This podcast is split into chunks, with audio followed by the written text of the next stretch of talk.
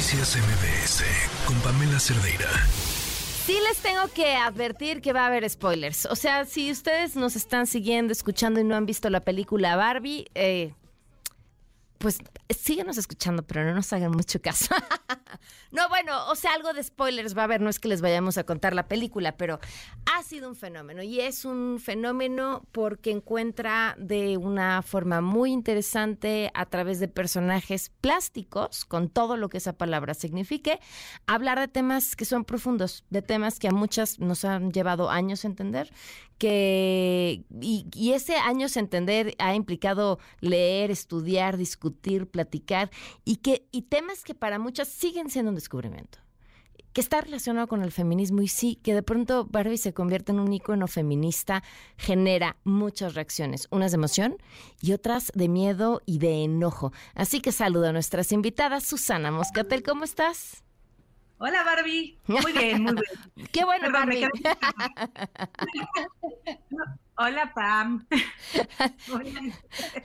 Y a la otra Barbie, la Barbie mamá Godín, Aide Zamorano, ¿cómo estás? Hola Barbie.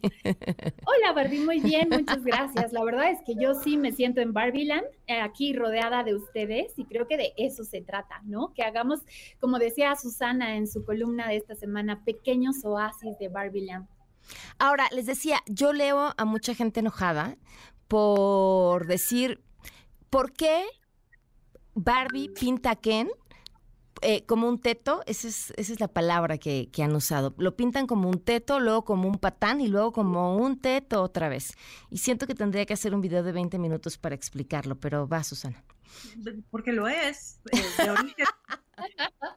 A ver, eh, en esta historia de, los juguetes creados para, para las niñas con las muñecas y los niños con los cochecitos, y si es un muñeco en la guerra, no es un muñeco, sino es una figura de acción. En realidad, Ken sí fue creado desde su origen para hacer ser un personaje más en el mundo de Barbie.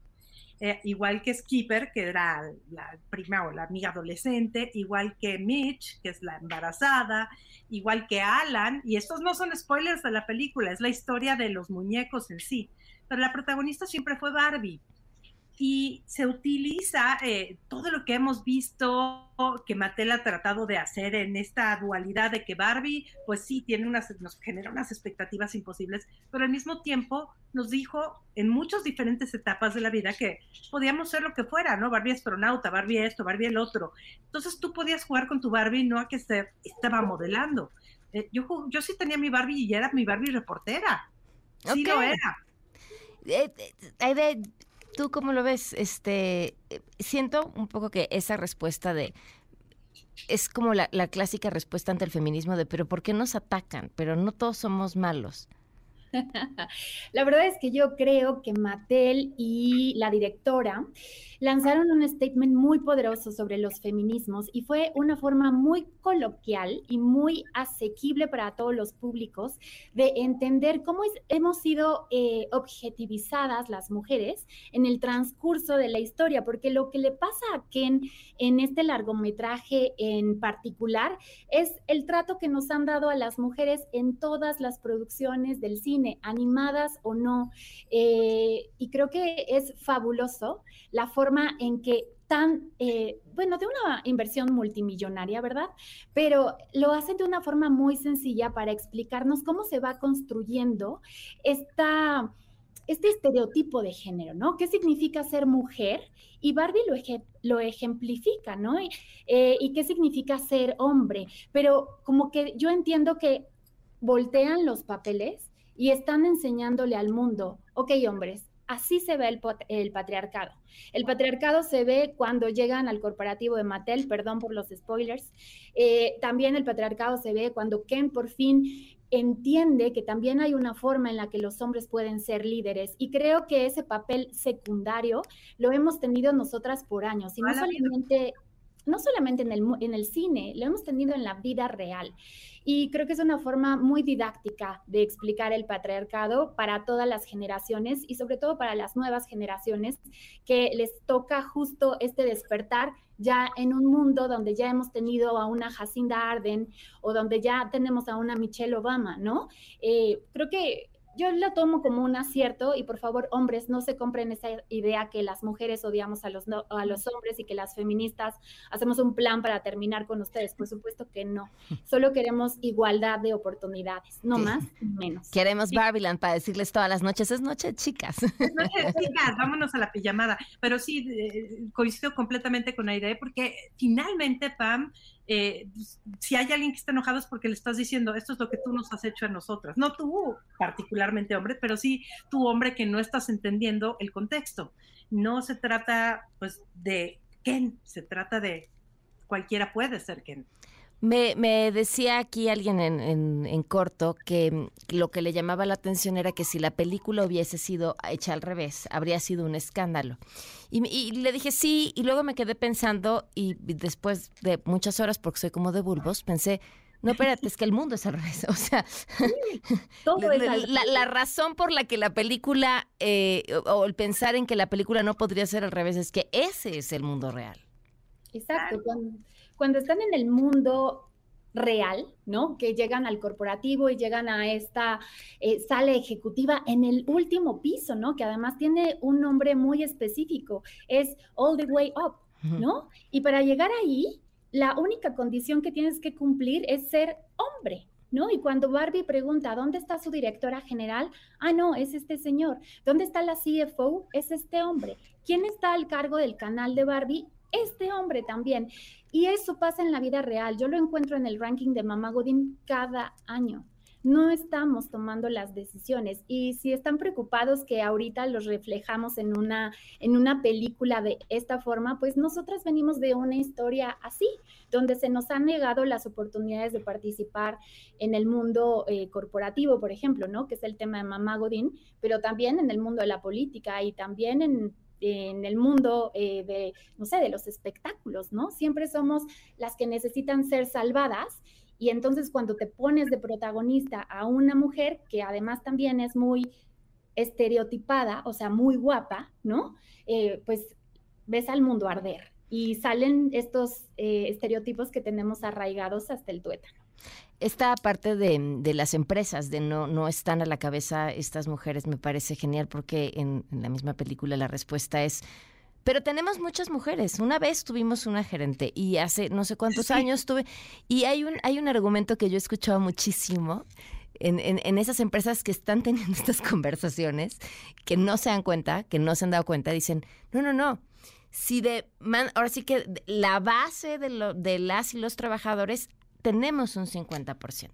Y luego algunas, las de la manufactura, agregan estos datos que son una joya. Tenemos muchas mujeres porque tienen manos chiquitas. Platicábamos, estamos platicando con Susana Moscatel y con Aide Zamorano sobre la película Barbie y decía Susana, bueno, partía de eh, este momento en la película, este es un pequeño spoiler, la verdad, en el que Ken dice, ahora ves lo que se siente y entonces Susana retomaba sobre el propio viaje del personaje de Ken que el mismo Ken pasa por en, el periodo de dos horas y cachito de la película por lo que Barbie y todas las mujeres han vivido siempre, ¿no? Tiene el mismo cargo, tiene la misma situación en el sentido de que pues de repente se siente sin poder y de repente obtiene el poder y entonces nada más hace cosas con hombres y caballos y, y nosotros, todo, todo el mundo debe ser así, yo mando aquí, eh, lo cual pues rompe por completo la, la realidad en Barbieland, que es lo contrario a, la vida real, pero en realidad es, pasa al revés, pasa al revés, y por eso es tan chistoso que lo veamos así con Ken. Yo veo un poco la guerra de sexos y la verdad es que con esta, estos lentes morados que me puse hace tiempo y donde abiertamente, y todo el mundo lo sabe, ¿no? Que soy súper feminista y además feminista radical, entendiendo el radical, como este deseo de cambiar el sistema, ¿no? De cambiar las, las, reglas del juego, porque si seguimos usando estas reglas del juego, vamos a seguir teniendo pues los mismos resultados. El punto al que quiero llegar es, ok, si hay una, una lucha de sexos, y ahí pude ver a teóricas como eh, Judith Butler, ¿no? Esta feminista te habla de cómo se concibe el género y ella te lo explica como que es una, como si fuera un guion de teatro, Susana, y entonces tú te vas a poner a actuar como dice que actúa una persona mexicana de 39 años casada con hijos, ¿no? Y entonces lo vas adoptando a tu forma y a tu día a día. Lo mismo pasa para los hombres, pero siempre existe esta oportunidad de, de construirse. Entonces a mí me parece súper... Eh, poderosa la parte cuando los hombres empiezan a luchar entre ellos, ¿no? Y es justo lo que han hecho por años con nosotras. También lo enuncia Sasha, ¿no? Esta chica adolescente en la que nos, pues, nos ejemplifica y nos pone, las mujeres nos odiamos entre nosotras, nos caemos mal y también odiamos a los hombres. Y al final, eh, una de las estrategias que ellas usan es con los hombres también ponerlos a pelear. Y creo que eh, eso es lo que tenemos que empezar a resolver, educar a las infancias desde muy chiquitos y chiquitas para que entiendan que hombres y mujeres tenemos las mismas oportunidades en cualquier eh, aspecto de la vida y que no hay esta necesidad de competir o de tirar a matar, ¿sabes? Eh, tenemos también muy normalizado estas violencias y creo que tenemos que empezar por reconstruir, por eso a mí me parece fabuloso que Mattel que es quien ha dictado mucho el patriarcado desde las reglas del juego, se aviente esta autocrítica de lo que ha construido por años, eh, me parece fabuloso. Ahorita que hablabas la forma en la que los engañan, en, algunas de estas críticas em, que leía decía, es que ¿por qué la forma en la que logran em, ponerlos a pelear es em, eh, engañándolos? Porque es con mentiras o haciéndose las tontas. Eh, ¿Por qué no mejor? Y, también pensaba, ¿Y por qué no puede ser así? O sea, ¿por qué a cualquier otro héroe de película no le estamos cuestionando sus métodos? Y en este caso las heroínas, sí, pero hazlo bien y tienes que ser perfecta. Y es estrategia, además, es una estrategia no violenta, es una estrategia en donde estás tomando su propia fragilidad y usándola en contra de ellos mismos. Ellos mismos se están atacando, ellas se fueron a hacer lo que tenían que hacer. No diré que porque de spoilers ya. Pero América te lo explica muy bien. América Ferrer, yo creo que está lista para un Oscar de actriz secundaria. Ese monólogo que se avienta, creo que es la cereza de la película. O sea, mm. yo de verdad, ya van dos veces que veo la película y volví a aplaudir, ¿no? Cuando vi el, cuando escuché el monólogo, porque realmente te explica lo que estaba diciendo eh, Susana, que tienes que ser pues muy poderosa, muy ejecutiva, muy de eh, tu casa, pero también no te quitan ninguna otra responsabilidad y siempre estás esperando una calificación aprobatoria, ¿no? Y resulta que al final todos siempre lo estamos haciendo mal. Y así se ve el patriarcado. Esas son las reglas del patriarcado y por eso me parece fabuloso que Mattel lo haya abordado y que además se hayan autocriticado en este largometraje. Ahora hablemos de Alan. Uf. Porque me parece el único personaje en la cinta que, que no está perdido es la diversidad y es la riqueza que aporta la diversidad en cualquier espacio.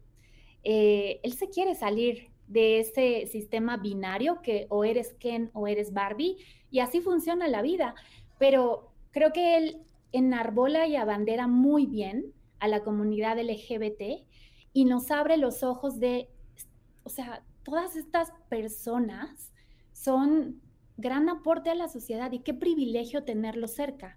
¿no? Así fue como yo lo interpreté. Así lo leíste, ok. Sí, y él se quiere salir, se quiere salir, es el que se enoja cuando lo llevan de vuelta, ¿no? Después de lo que, de todo lo que tuvo que pasar, pero es que Alan también, eh, sí es esa otra persona, es esa persona que siempre tenemos de lado que no tiene que estar en esta batalla, ¿no? Porque siempre tenemos también muchos aliados, aliadas eh, en cada batalla social y creo que también representa eso en esta película, porque originalmente Alan lo crearon como amigo de Ken para vender más ropa. y, lo decían en el anuncio y lo dice en la película, me queda la, toda la ropa de Ken. Así que pues tú cómprate el Alan para que sigas comprando más ropita y esto nunca termine. Y Mattel lo sabe y se ríe de sí mismo, pero lo hace más porque todos los productos que ahora salieron respecto a esto, eh, está muy divertido y es, es un cinismo de honestidad divino. Ahora, los defensores de este ya no sé ni cómo llamarlos. Pues sí, es que me, les digo que me he encontrado unas críticas interesantísimas.